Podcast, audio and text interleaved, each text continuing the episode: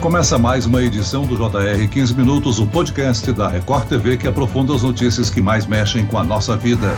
Nesse dia de 1 de dezembro é celebrado o Dia Mundial da Luta contra a AIDS. Uma doença que foi diagnosticada pela primeira vez há mais de 40 anos e matou cerca de 35 milhões de pessoas aproximadamente. Apesar de uma cura nunca ter sido descoberta, os avanços no combate e tratamento da infecção pelo vírus HIV evoluíram ao ponto das pessoas conseguirem hoje conviver com a doença por toda a vida. Qual foi o ponto de virada no tratamento para a AIDS? Será que veremos uma cura ou vacina ainda nesta década? Eu converso agora com o médico infectologista, pesquisador do Centro de Referência e Treinamento DST AIDS de São Paulo, Valdez Madruga. Bem-vindo, doutor. Muito obrigado pelo convite. Quem nos acompanha nessa entrevista é a repórter da Record TV, Angélica Sattler. Olá, Angélica. Olá, Celso. Um prazer estar aqui novamente. Já vamos entrar no assunto, né? Claro que a gente está muito distante do surto de HIV que aconteceu entre os anos 80 e 90, mas a AIDS ainda circula aqui pela população é, mundial, né? No ano passado, só aqui no Brasil, quase 600 novos casos de HIV foram diagnosticados. Os especialistas ainda apontam assim uma subnotificação. A transmissão mais comum da doença é por meio de relações sexuais não protegidas, mas, claro, não é a única forma de transmissão, já que o vírus circula pelo sangue. Doutor Valdez, nós estamos vivendo uma outra pandemia, dessa vez a do coronavírus, e as duas doenças têm muita diferença, claro, mas a gente fala aí principalmente da diferença sobre a vacina, né? Que já existe vacina para a Covid-19. Por que é tão difícil, doutor, criar uma vacina? Vacina eficaz ou então até encontrar uma cura, né, para AIDS, mesmo depois de 40 anos. Angélica, o vírus HIV ele muda muito rapidamente, então é muito difícil. Sempre que se tenta por um lado, ele vence, muda e ele consegue escapar pelo outro lado. A gente não perdeu as esperanças ainda, ainda estamos fazendo pesquisas para tentar achar uma vacina. Atualmente tem um estudo em fase 3, uma vacina na plataforma Adenovírus 26, é uma vacina desenvolvida pela Janssen, está em estudos, estudo chamado de Mosaico. A gente já conseguiu recrutar o número de voluntários que precisava para esse estudo, pouco mais de 3 mil voluntários no mundo, e a gente espera breve ter algum resultado desse estudo. Ainda assim, as coisas estão muito melhores do que antes dos anos 2000, né? Um paciente diagnosticado com vírus HIV hoje consegue conviver com ele por décadas até o fim da vida, coisa que não era possível para tantas pessoas, incluindo artistas famosos que morreram em pouco tempo depois de contrair a doença, né?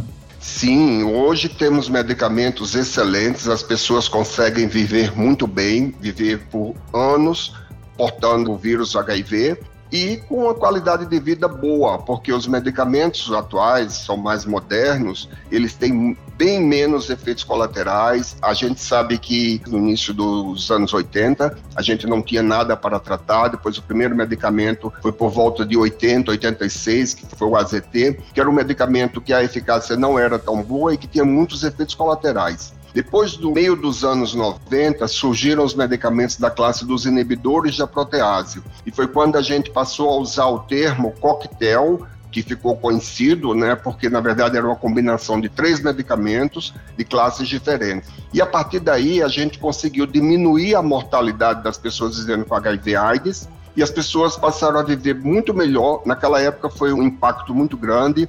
Se achava que tinha se encontrado a cura do HIV, Infelizmente não era ainda a cura, mas hoje a gente já tem outros medicamentos de outras classes mais modernos e a ciência está evoluindo muito. Hoje a gente já tem medicamentos, por exemplo, injetáveis que faz duas injeções de dois em dois meses e isso é suficiente para controlar o vírus HIV. A indústria farmacêutica tem trabalhado muito nessa linha de medicamentos de longa ação, tem comprimidos, comprimido que toma uma vez ao dia, a gente está iniciando o estudo agora com um medicamento novo, um comprimido por mês é capaz de prevenir a infecção pelo HIV. E também injetável de uso subcutâneo a cada seis meses. Então, está evoluindo muito. E muita evolução. Hoje, uma coisa que a gente considera bastante importante para as pessoas vivendo com HIV, é que a gente sabe que aquelas pessoas que estão em tratamento, estão com carga viral indetectável, elas passam a ser não transmissoras de infecção pelo HIV. Isso melhora muito a qualidade de vida das pessoas, porque aí as pessoas podem ter relações sexuais sem preservativo e não vai estar contaminando o parceiro ou a parceira. Agora, doutor Valdez, o coquetel ainda está sendo utilizado, ele que foi distribuído gratuitamente pelo SUS aqui no Brasil, né? Então, ele continua sendo usado, mas a gente sabe que o tratamento é com uma combinação de três medicamentos. E uma coisa que está evoluindo é que hoje a gente já tem também a opção de tratamento somente com dois medicamentos diminuindo assim o número de pílulas que a pessoa precisa tomar e também diminuindo efeitos colaterais. É um avanço hoje em dia a terapia com dois medicamentos e mantendo a supressão virológica. Quando a gente trata a infecção pelo HIV, a gente espera que a pessoa fique o maior tempo possível com o vírus controlado, que a gente chama de carga viral HIV indetectável. Significa que o vírus não está se replicando e ele está controlado pelos medicamentos. Então, também está sendo testado isso na infecção pelo HIV, tanto para prevenção como para tratamento. Então, o futuro é bem promissor com a chegada de novos medicamentos. Hoje a gente tem várias modalidades de tratamento com apenas uma pílula por dia e que pode ser tomada qualquer horário do dia, manhã, tarde ou noite. Isso também facilita a vida dos pacientes. Então, são várias coisas que estão evoluindo. Muito bem, doutor. E eu acho que também é importante a gente deixar bem claro aqui para quem nos ouve, né, que há uma diferença entre ter HIV e ter AIDS, né, doutor? Uma pessoa com HIV não necessariamente sofre de AIDS, é isso? É exatamente isso. A infecção pelo HIV, a pessoa tem o vírus circulando no corpo, mas ela não tem AIDS porque ela não tem as condições de imunodeficiência que o vírus causa. Hoje a gente sabe que é muito importante iniciar o tratamento o mais cedo possível para não danificar o sistema imunológico. A gente sabe que o vírus HIV, quando ele entra no corpo da pessoa, ele procura uma célula chamada de linfócito CD4.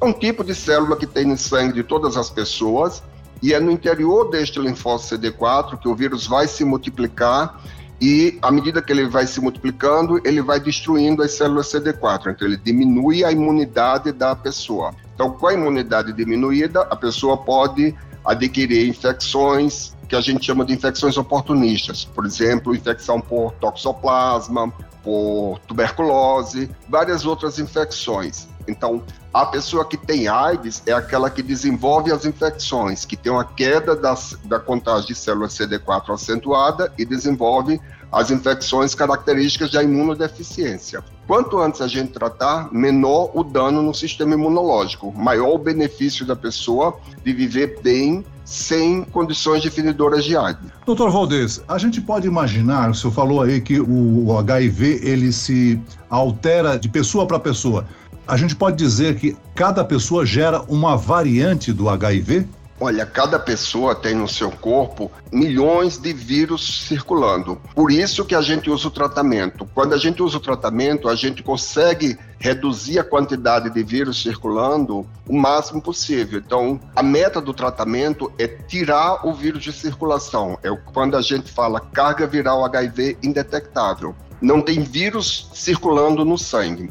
Esse vírus pode estar escondido no que a gente chama de reservatórios, alguns locais do corpo, aonde o medicamento não consegue penetrar e não consegue eliminar a infecção. Mas hoje a gente já sonha até com a possibilidade de uma cura da infecção.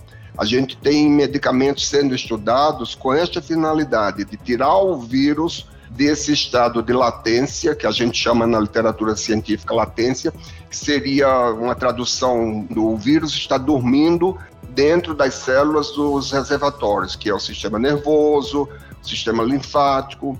E aí a gente usa medicamentos para tirar o vírus dessa latência, jogar esse vírus para a corrente sanguínea, para usar os medicamentos que combatem o vírus. Então, com essa combinação de medicamento para tirar o vírus da latência, com um pool de medicamentos para combater o vírus que está circulando, a gente pode até sonhar com a perspectiva de uma cura do HIV. Hoje a gente tem usado menos esse termo cura, a gente usa mais o termo remissão sustentada sem medicação porque faz essa estratégia toda e aí a gente vai observando para ver quanto tempo a pessoa consegue ficar sem o vírus voltar a circular no sangue. Doutor, o Brasil é um dos oito países que realizam um estudo né, para a criação de uma vacina contra o vírus HIV. Mas ainda a gente tem chão pela frente, não é? Quais os próximos passos, né? E quanto tempo levaria para aprovarmos a vacina, caso, claro, todos os resultados sejam positivos? O estudo é programado para durar três anos, então é um tempo ainda longo. A gente acabou de conseguir incluir o número de voluntários necessários para o estudo seguir. A inclusão no estudo já encerrou. A gente espera o resultado do estudo nos próximos um ano e meio ou dois anos já tem algum resultado, nem que seja parcial. Mas isso leva tempo e assim a gente não pode dizer que assim este estudo vai dar certo. A gente começou o estudo agora, então tem que aguardar tempo de segmento para verificar. Recentemente tivemos uma notícia ruim, um estudo semelhante estava ocorrendo na África do Sul, chamado Imbokodo, ele foi interrompido porque o estudo mostrou que as pessoas estavam se infectando com a mesma frequência, tanto no grupo da medicação ativa, da vacina ativa, como no grupo placebo. Parece que a busca por um medicamento contra a AIDS pode ajudar a combater a Covid-19. Pelo menos, claro, é o que dizem os resultados preliminares né, do estudo da farmacêutica Pfizer. O medicamento utiliza uma dose do antirretroviral Ritonavir, que é usado no combate à AIDS. O Brasil faz parte do estudo desse medicamento, né, doutor? E segundo a Pfizer, ele pode reduzir hospitalizações e mortes em pacientes de alto risco para a Covid-19 em até 89%. O que, que significam esses dados, doutor? Angélica, a gente sabe que os dois vírus eles são muito parecidos e até medicamentos que a gente usa para tratar o HIV foram testados em estudos clínicos para verificar se eles seriam eficazes para combater o Covid. Mas o que a gente viu, que os estudos iniciais mostraram que não funcionou. Os medicamentos para tratar o HIV não funcionaram para tratar a Covid. Recentemente foi liberado os dados do estudo do antiviral da Pfizer, é o Paxlovid, é um medicamento que ele age inibindo uma das enzimas, uma das proteínas que o vírus usa para se multiplicar. A gente tem também protease no HIV. E a gente tem medicamentos para tratar o HIV que são medicamentos chamados de inibidores da protease. Só que a gente viu que a protease do HIV é diferente da protease do COVID. A molécula não é semelhante. Então, a gente não pode acreditar que um medicamento que age num vai agir no outro. No Paxlovid tem uma característica, por ele ser inibidor da protease, a gente usa junto um medicamento chamado Ritonavir.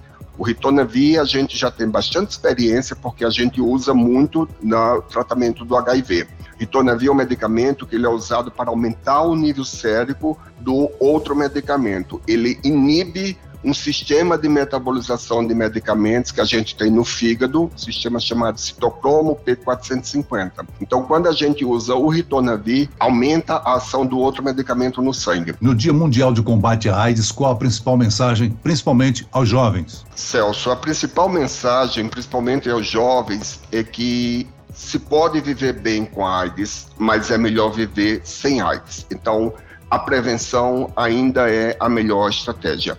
A gente não tem no momento ainda uma cura definitiva da AIDS, como a gente já falou bastante, mas a gente sabe que as pessoas conseguem viver muito bem com a infecção pelo HIV.